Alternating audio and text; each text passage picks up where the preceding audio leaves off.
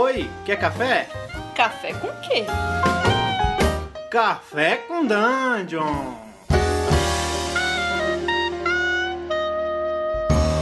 Bom dia, amigos do Rega da Casa. Estamos aqui reunidos em mais um podcast. Parece que estamos né, em um culto de igreja, mas não. Esse é mais um Café com Dungeon.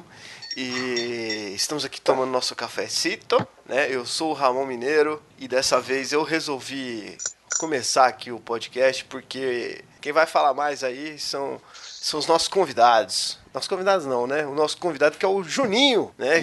Que bom trazer o Juninho aqui pro, pro, pro Café com o Dungeon também. E aí, Juninho, beleza? Beleza, Ramon. Obrigado pelo convite aí. Imagina. Tudo bem que você me acordou cedo pra cacete? Tô falando com vocês aqui. Tudo bem, galera? E aí? Olá! Juninho, pra quem não conhece, fazia o Sarjeta comigo. Também é jogador de muitos e muitos anos aí. Quem também tá junto comigo aí é o Rafael Balbi. Olá, tudo bom? Bom dia, galera. Tô aqui tomando meu, meu Nescafé solúvel, uma merda. E... Mas vou falar de anos 90, que é outra merda. Não tô zoando, me diverti muito. E a Carol? Bom dia, Carol. Bom dia, tudo bom? Tudo bem. O que, que você tá, to... o que que você tá tomando, o Carol, de café? Eu tô tomando um cafezinho com leite com bastante açúcar, que é, que é pra acordar e, e, e já dar aquele, aquele açúcar no sangue junto com o café, que é pra gente conseguir fazer alguma coisa no período da manhã, né? Que só assim.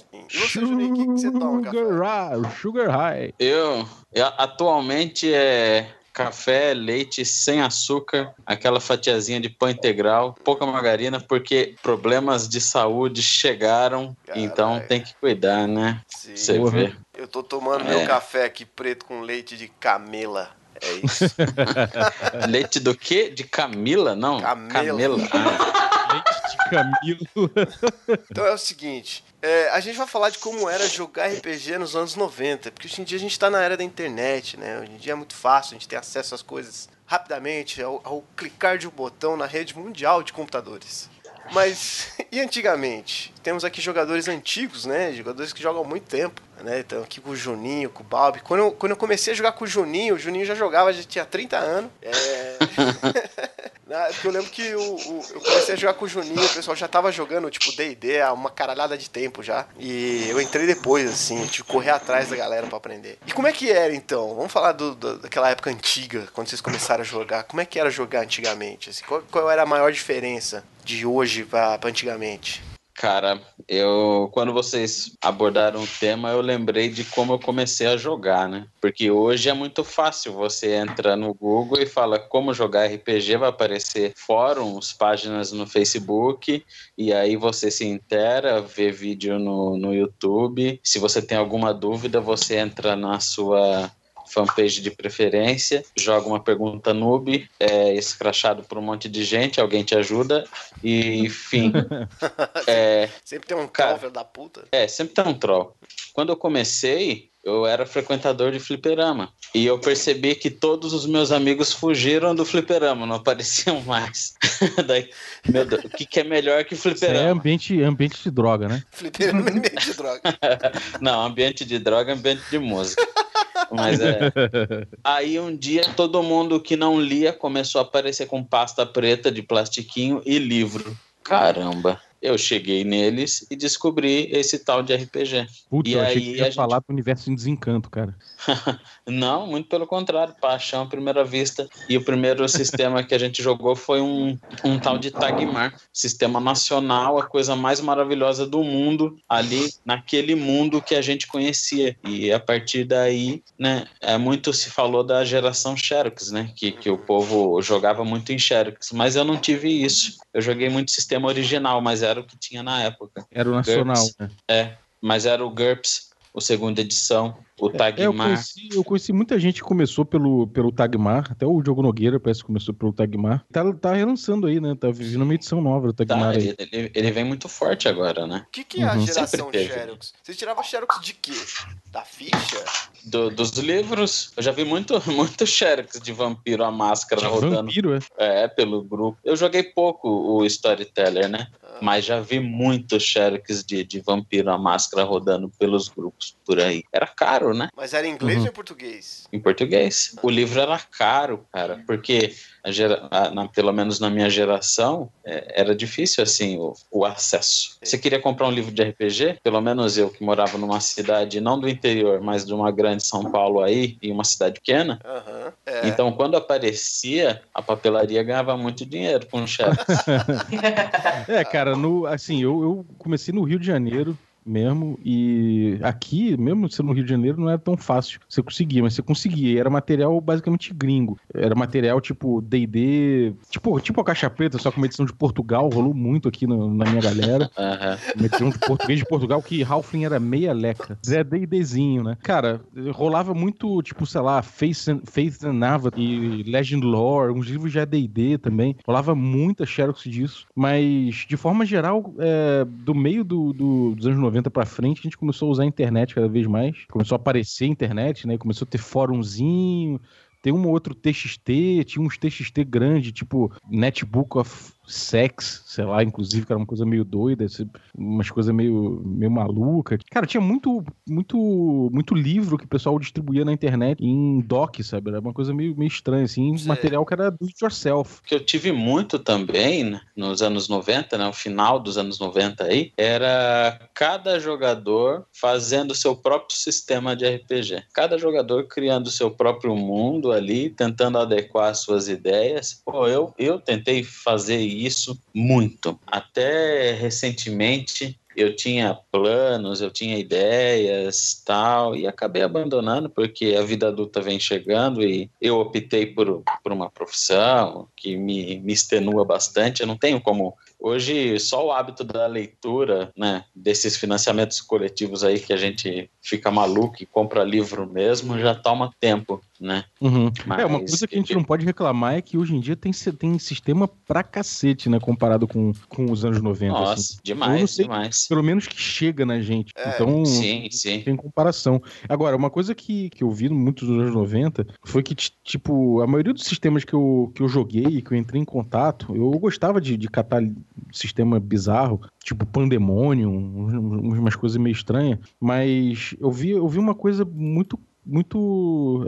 Por exemplo, você tinha vários sistemas de horror pessoal, né? Isso é uma coisa que virou moda, né? Nos anos 90 você veio com, aquela, com aquele DD, que, aquele ADD que foi ficando cada vez, mais complicado, cada vez mais cheio de regra, cada vez mais crunch. Uhum. E aí o, surgiu o Vampire com essa ideia de que, porra, esquece regra aí, deixa a regra de lado. Se precisar, vamos jogar, tipo, vai ignorando as regras, o importante é a narrativa. E meio que deixou, que, que foi pra esse lado aí, full narrativo e foda-se a regra. E aí ia pra esse canto de horror pessoal, meio que nessa pegada, né? Teve o Vampire.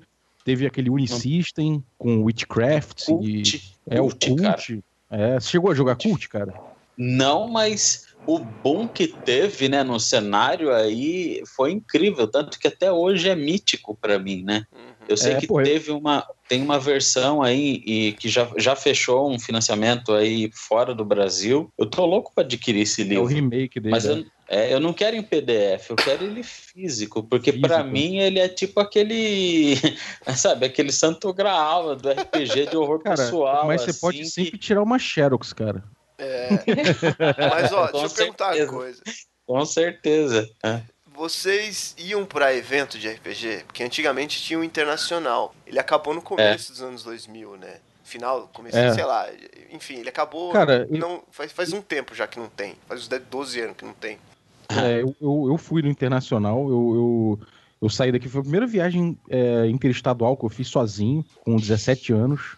É, fui com meus amigos, peguei as coisas e vim pro internacional. Vim dois internacionais, assim, 97, 98, sei lá. E, cara, foi uma experiência muito foda. Eu já vim em evento aqui no Rio, não para jogar, mas para circular, ver o que tinha nas lojas, ver o que a galera tava fazendo. para mim foi um diferencial muito grande, cara. Eu conheci muita coisa por meio de evento, principalmente conhecendo os autores, né? Eu sempre tinha Mike Pondsmith, que veio com Castle Falkenstein, falava de Fudge. Então eu conhecia muita coisa por meio dos autores, cara. Pra mim foi uma experiência muito foda. Eu já fui encontro internacional de RPG de graça. E a gente não pode esquecer de falar também do da Dragão Brasil, né, cara? Uhum. Ler Dragão Sim. Brasil, acho que formou a maior parte do, dos RPGistas da, da, da, da época, né? É, eu, eu, lembro claramente que é, eu jogava muito D&D, e o meu D&D que eu jogava era moleque, moleque também, né? É, eu jogava o D&D de um jeito muito videogame, assim. Era porradaria e eu me preocupava mais é com, com aquela, aquela, aquela, aquela barra de stats dos monstros pra ver se eu ia botar um monstro ou não. E a Dragão Brasil, quando comecei a ver Dragão Brasil, comecei a me ligar que, porra, que dá pra você estruturar uma narrativa, que dá pra você contar uma história mais profunda, em vez de só você botar os bonequinhos ali no labirinto e jogar uns monstros em cima deles, sabe? É, não é só um jogo de guerra, né? Do que, que Exatamente. vocês, do que, que vocês têm mais saudade daquela época? Eu tenho saudade de ser moleque, na verdade, né, cara? Eu tenho saudade de ser um imaturo moleque que eu tinha todo o tempo do mundo para jogar RPG. Eu voltava do colégio, jogava RPG. Jogava, voltava, parava lá, ficava lendo RPG. E, e também uma, um sentimento de, de maravilha perante o desconhecido, né? Era uma coisa era uma coisa que não era tão acessível. Então, quando você descobria, você ficava maravilhado. Nossa, peguei cult aqui, ele consegui comprar uma cópia do cult com um médico lá de São Paulo que tá no, no Hotel Glória e fui lá pegar, comprei um negócio raro e aí fui, porra, amarradão ver, sabe? Todas essas, essas memórias, assim, para mim, de descobrir sistemas novos e, e, e que, porra, parecia impossível antes de eu, de eu conhecer, me, me, sei lá, me alegram muito, sabe? E, e você, Eu, é, eu sou. é, eu compartilho disso. Acho que a única saudade que eu tenho mesmo é da, dessa questão do tempo. Porque hoje, cara, difícil ter tempo.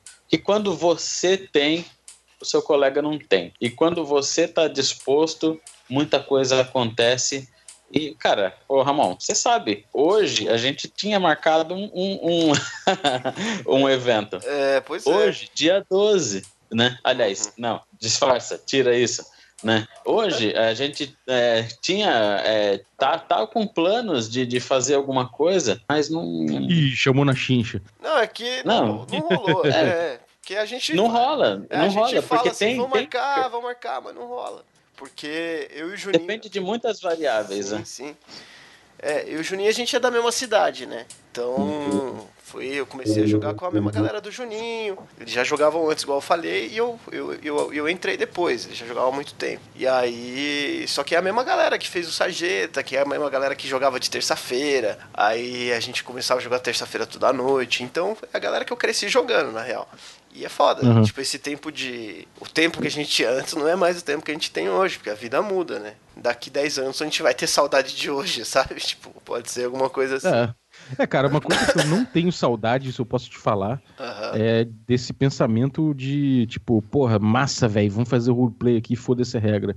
Isso é uma coisa que, porra, eu olhando agora, tudo bem, eu me diverti muito usando o sistema Storyteller e regra de ouro, essas coisas todas, mas você olha hoje, você vê como, como é fraco isso como partido de game design, né? Eu, pô, o Cult que a gente falou aí é um jogo de horror pessoal muito maneiro. É um jogo de, de horror pessoal, cara, tá demais, demais, assim, muito, muito Hellraiser misturado com, sei lá, com coisas muito pesadas, assim, tipo canibalismo e tudo mais. Que, cara, você vai pegar o sistema, você vai jogar ele, põe na mesa o sistema. Você tem, sei lá, na tua ficha, você, você coloca ponto, inclusive, em movimento de karatê, movimento de é, golpe de jiu-jitsu, é, katana, essa coisa. Cara, você, você é, grande parte do livro é com tabela de você de, de caça bombardeiro, de helicóptero Apache, bazuca. Tipo, sinceramente, cara, pra que, que você precisa de um sistema que, que, que foca tanto em porrada quando você tá querendo trabalhar suspense, horror, sabe? Não, não é na bala que você vai resolver isso, provavelmente, né? Eu acho que. É, eu não sei, eu acho que as regras evoluíram, né?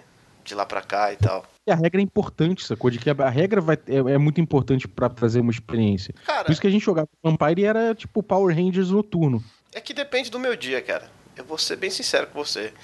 Tem dias que eu tô bem massa velho e tem dias que eu quero jogar uma coisinha mais. Ah, vamos aprender esse jogo e tal. Mas eu acho que isso. Eu acho que, tipo, se- sempre tem que ser mediado, né? Tipo, É, então, é, isso é a vantagem da, da época que nós estamos, que tem a, a variedade, aliás, sempre foi variável, mas a facilidade do acesso é muito maior. Então, se você prefere algo mais minimalista, tem. Se você prefere algo mais flexível, ó, tem. Então, cada um no seu nicho, né, respeitando aí, sem, sem achar que um é superior que o outro, coisa que eu não sinto saudade dos anos 90, que existia essa guerrinha de classe, o meu é melhor que o seu, o meu jogo é muito mais interessante que o seu, pelo menos É. aonde eu frequentava existia muito. Ah, É, D&D, jogador galera do de D&D D&D é horrível. jogador de D&D é só porradeiro. Eu sou jogador de vampiro, eu interpreto, eu sou o verdadeiro RPGista. Eu ouvi muito isso, cara, porque eu sou true, true D&D, né? Eu joguei, eu, eu, eu ouvi o CDzinho lá, né? Saia das sombras, ladrão, né? Aquele, aquele CDzinho lá da Grow. Então, é, tinha essa guerrinha, né? A própria Dragão é, Brasil é, jogou muita gente contra o GURPS, né? Dizendo coisas sobre as regras tal, né? Então. Eu acho que a gente tem que cavar um buraco sobre isso aí. a regra é, cara. de cavar buraco eu defendo. Eu defendo a regra de cavar buraco. Porque esse, essa regra foi tirada, se eu não me engano, de um suplemento da primeira edição do GURPS da Primeira Guerra Mundial, onde cavar uma trincheira isso. era super importante. Então ia depender, ia a sua vida dependia de cavar uma trincheira. Então, cara, se a guerra está acontecendo e você precisa salvar a sua vida, por que não ter uma regra para salvar a sua vida? Cara, é, o mestre usa se quiser. É, e nessa época você tinha um, um, império do. Ainda um pouco um império de tipo, cara, já que você usa a regra que se quiser ou não, o, tudo bem que o GURPS não é bem assim, né? O GURPS tem, é um pouco mais direcionado do que o Storyteller trouxe. É, mas o GURPS era muita regra opcional. O, o, o chassi do GURPS era muito simples. Sim. Tanto que eles lançam aquele mini GURPS que é super gostoso de jogar. É, é cara, e, e, eu acho que essa coisa que você falou aí da Dragão Brasil realmente marcou muito os anos 90, né? Acho que tudo que se pensou de RPG, pelo menos no Brasil, era, era, era filtrado, chegava na gente muito pela Dragão Brasil, mais do que pela internet, talvez. Então, tipo, acho que formou a mentalidade da galera mesmo dos anos 90. É. Adaptações, o próprio 3DT que muita gente jogou, é, essa coisa do, do. Como que é? O, lendas lendárias, sabe? Era, isso é uma coisa sim, que era uma sim. cultura incomum que você tinha com, com gente de qualquer canto do Brasil. Isso era muito o legal. Trevas. O é, Trevas, cara. Toda essa coisa é. da que, que vinha com o Dragão Brasil era muito propagada, né, cara? O... E do futuro? Vamos falar de futuro agora. Carol, Carol tá aí ainda? A Carol tá aqui ainda. Ei, Carol, vamos Carol não falou nada até agora. O que, que eu vou falar de RPG nos anos Carol, 90? Você acha que você é o futuro do RPG, Carol? Eu não acho nada. o que, que vocês veem assim daqui para frente, assim, tipo, vocês acham que vocês continuam jogando? Vocês acham que. Vocês querem jogar coisas diferentes? Vocês acham que tem muito mais coisa por vir? Né? Tipo, qual, Cara, qual que é um paralelo otimista ou não que vocês têm aí do RPG adiante? Cara, eu tô muito ansioso com a quinta edição do Vampire, cara. Eu confesso que eu espero que isso seja uma boa volta ao, ao gostinho do, do horror pessoal que imperou nos anos 90 e tal, mas sem aquela, aquele sistema, sabe? Aquela, aquela ideia de game design de que regra não importa, sabe? Eu acho que regra não importa. Brincadeira. eu falo mais ou menos o que eu penso do futuro do RPG. Eu acho que a quinta edição do D&D é um pouco do que representa o futuro do, do, do RPG. É. Porque uh, o D&D foi muito gameista, sempre. É. Mas hoje você pega uma construção de personagem onde você tem ideal, onde você tem um vínculo, onde você precisa pensar num conceito de personagem muito antes de você pensar numa, num, num bloco de estatística do personagem. Uhum. Então, eu acho que essa, esse, esse é o futuro do RPG. Juntar conceito com estatística. E isso vai, e isso está unindo muito aí uh, é, é, as cabeças para que os sistemas evoluam, né? Então acho que é só uma evolução do, dos sistemas mesmo. O RPG é muito novo, cara. Se você pensar aí, nossa, tem muita coisa para ser feita. É verdade, é mais novo então, que videogame. É, nossa, é muito mais novo. E é possibilidades infinitas, né? Porque é a nossa imaginação, pô. Agora, uma coisa que eu acho que é a tendência do RPG de forma geral é ele se viabilizar finalmente como produto mesmo e como fenômeno de, de massa, né? Eu acho que de vez agora. Que agora chegou a vez do RPG. Nos Estados Unidos já foram 8,6 milhões de pessoas no último ano jogando DD, especificamente. É, Vampire provavelmente vai, vai engrossar esse caldo aí. E é. live streaming e tudo mais, vendendo o RPG como estilo de vida. Então, acho que isso tudo vai fazer com que agora a gente tenha um RPG solidificado como, como fenômeno de massa que merece. Eu posso falar uma coisa? Deixou de ser coisinha de nerd, né? É. O Niemeyer tinha 80 anos quando o RPG surgiu.